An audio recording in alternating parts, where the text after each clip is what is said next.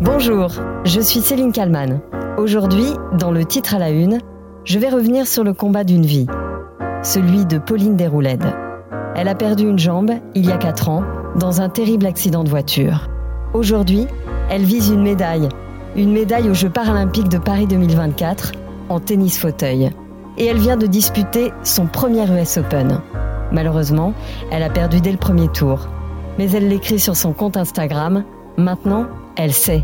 Elle sait ce qui l'attend pour la prochaine fois.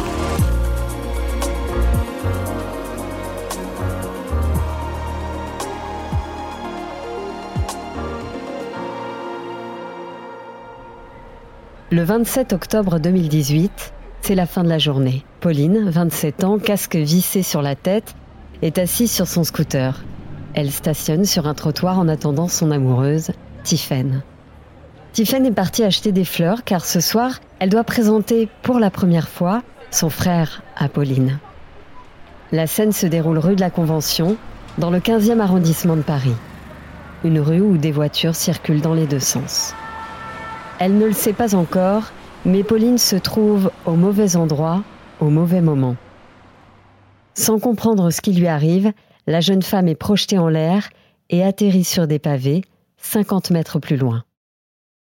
Elle pense immédiatement qu'elle vient d'être victime d'un attentat. En réalité, une voiture l'a percutée de plein fouet. Au volant du véhicule, un homme de 92 ans. Il a confondu la pédale d'accélération avec celle du frein. Quand elle ouvre les yeux, Pauline est au sol, les bras en croix. Elle hurle de toutes ses forces et aperçoit alors sa jambe gauche, arrachée, détachée de son corps. Pauline comprend immédiatement que sa vie d'avant est terminée. Et les mots de son amoureuse vont être déterminants. Tiffen, qui a entendu le bruit de l'accident depuis le magasin de fleurs, accourt. Je vais t'aimer toute ma vie. Ce sont ses premiers mots quand elle voit Pauline au sol quelques secondes après le choc. Cet amour, l'amour de sa famille, de ses proches, Pauline va s'en nourrir recommencer cette nouvelle vie. Elle va passer huit mois à l'hôpital militaire de Percy, un hôpital militaire car sa blessure est une blessure de guerre. Pauline va subir une dizaine d'interventions sous anesthésie générale. Et dès la première opération, quelques heures après l'accident, les médecins lui disent la vérité. Non, sa jambe ne pourra pas être sauvée. C'est une terrible épreuve pour elle et sa famille qui restent plus que jamais soudées. Ses proches vont se succéder à son chevet, jour après jour. Pauline raconte qu'il y aura parfois dix personnes dans sa chambre d'hôpital. Ses amis, son amoureuse, ses parents. La vie reprend le dessus entre les quatre murs de sa chambre, où Pauline croise aussi chaque jour des blessés de guerre. Elle raconte comment à leur côté, elle va apprendre à relativiser. Et puis un jour, seulement quatre mois après son terrible accident, le 27 février 2019, Pauline se met debout et marche. Elle marche grâce à une prothèse. Elle a posté sur Instagram les premiers pas du reste de sa vie. Une renaissance. Un moment particulièrement émouvant où elle fond en larmes dans les bras de Tiffen, son amoureuse.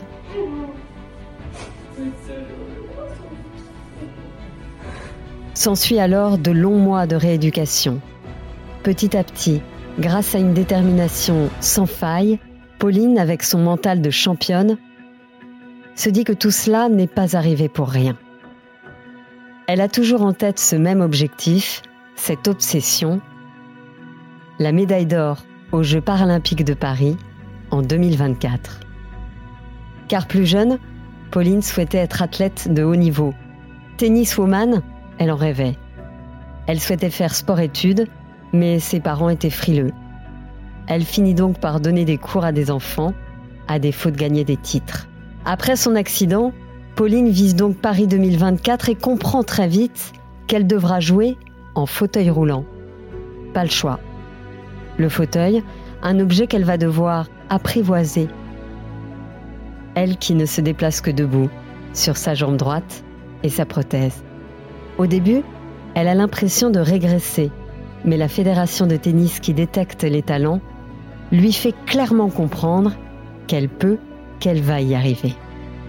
Après des entraînements intensifs, des défaites mais aussi beaucoup de victoires, Pauline est parvenue à se hisser 15e au classement mondial dans sa catégorie. Elle a donc été logiquement sélectionnée pour participer à l'US Open, son premier grand chelem. Le début du reste de sa vie de sportive de haut niveau. Bonjour Céline. Merci d'être euh, avec moi euh, en studio ici à BFM TV. Je sais que vous avez beaucoup à faire euh, en ce moment. Vous êtes maman depuis presque un mois d'une petite Ava. Vous êtes championne de tennis fauteuil.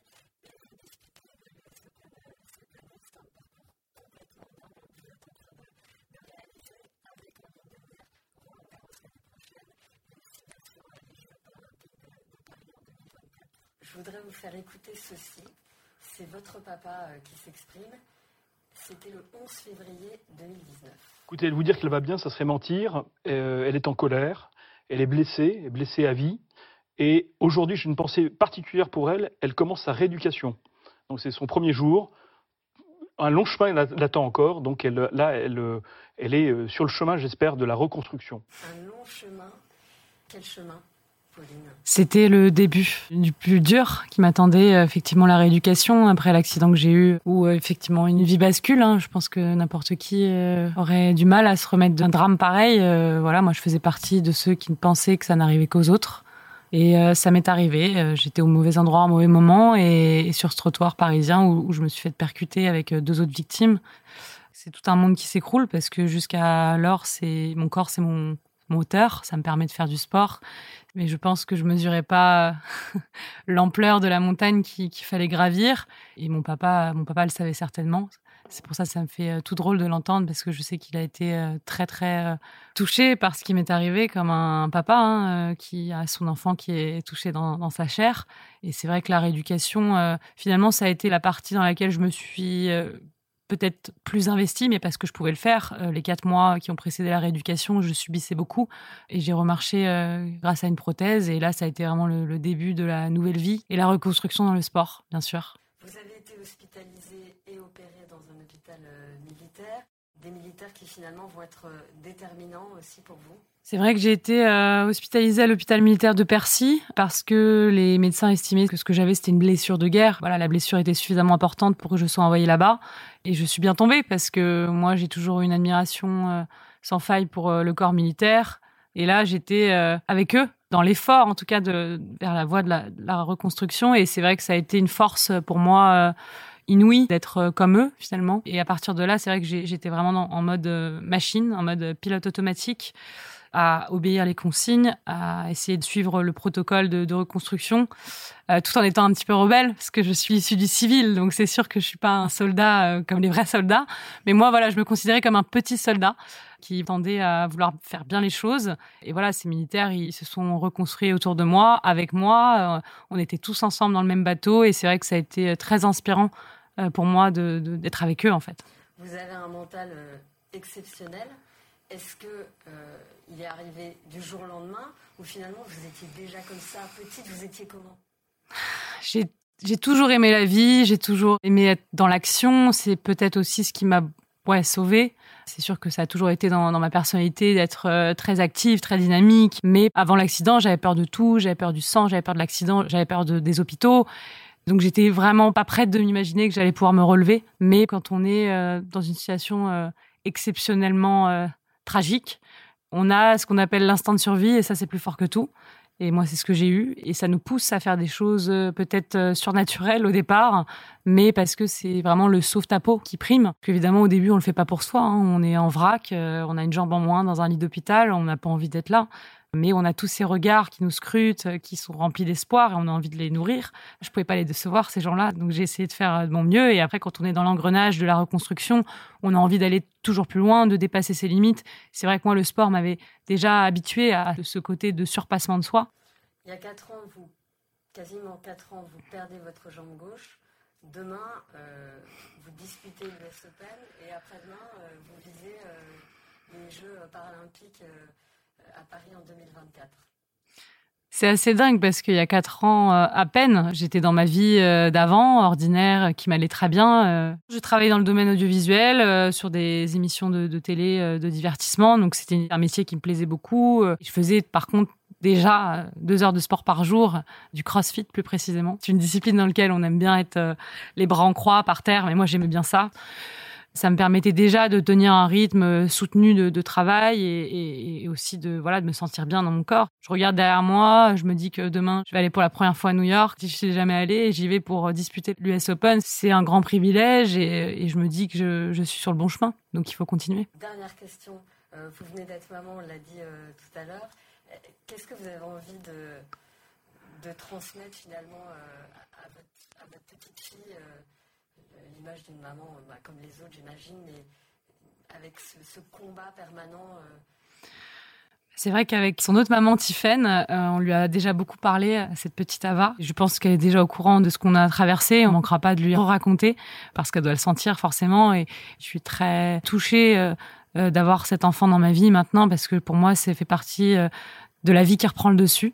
Après les drames, après les épreuves, on, a le bonheur de, vivre ça et je pense que c'est quand même, euh, tous les parents peuvent le dire, la plus belle chose qui, puisse nous arriver. J'ai hâte de pouvoir lui faire euh, transmettre ma passion du tennis, du sport en général, de, la mettre sur les skis. Euh, je suis un petit peu trop pressée d'ailleurs. Et bien sûr que j'ai envie que ça soit une, petite guerrière. De toute façon, avec les deux mamans qu'elle a, elle, elle pourra pas l'être autrement. Le combat, un dernier combat, un autre combat que vous menez, c'est celui de la fin du permis de conduire à vie. On en est où euh, de cette mesure euh C'est un de mes combats principaux dans ma vie euh, depuis cet accident où, effectivement j'ai fait le constat qu'en France on a le permis illimité et qu'il faut, il faut que ça s'arrête parce que ça fait trop de dégâts. Depuis le moment de l'accident et aujourd'hui, il y, a, vraiment effectivement une nouvelle écoute attentive de la part de, des autorités, du gouvernement qui, qui se rend compte qu'effectivement avec malheureusement d'autres drames qui sont survenus, il faut remédier à ce permis à vie. En tout cas, il faut prendre des mesures. Moi, j'ai une confiance inébranlable dans le fait que ça se fera. Si c'est pas moi qui y arrive, ça sera quelqu'un d'autre et j'y aurai participé. C'est un long combat, il faut convaincre du monde, il faut euh, du courage politique. Je ne fais qu'essayer de pousser le gouvernement à, prendre des mesures, mais je ne suis pas le gouvernement. Je ne désespère pas et je pense qu'on y arrivera. Depuis le moment où j'ai commencé ce combat, euh, il y a beaucoup de, positifs maintenant et, on va y arriver. Merci euh, Pauline, on suivra votre parcours évidemment avec passion et on en informera nos auditeurs. Merci à vous, merci beaucoup. Cet épisode a été réalisé par Fabien Randriana Rissoa et Yves Pulici. N'oubliez pas de nous donner votre avis, de partager ce nouveau podcast autour de vous. N'hésitez pas non plus à nous écrire si vous souhaitez que l'on aborde un sujet d'actualité en particulier. J'espère vous retrouver demain. Moi, je serai là tous les soirs, du lundi au vendredi, avec un nouveau titre à la une.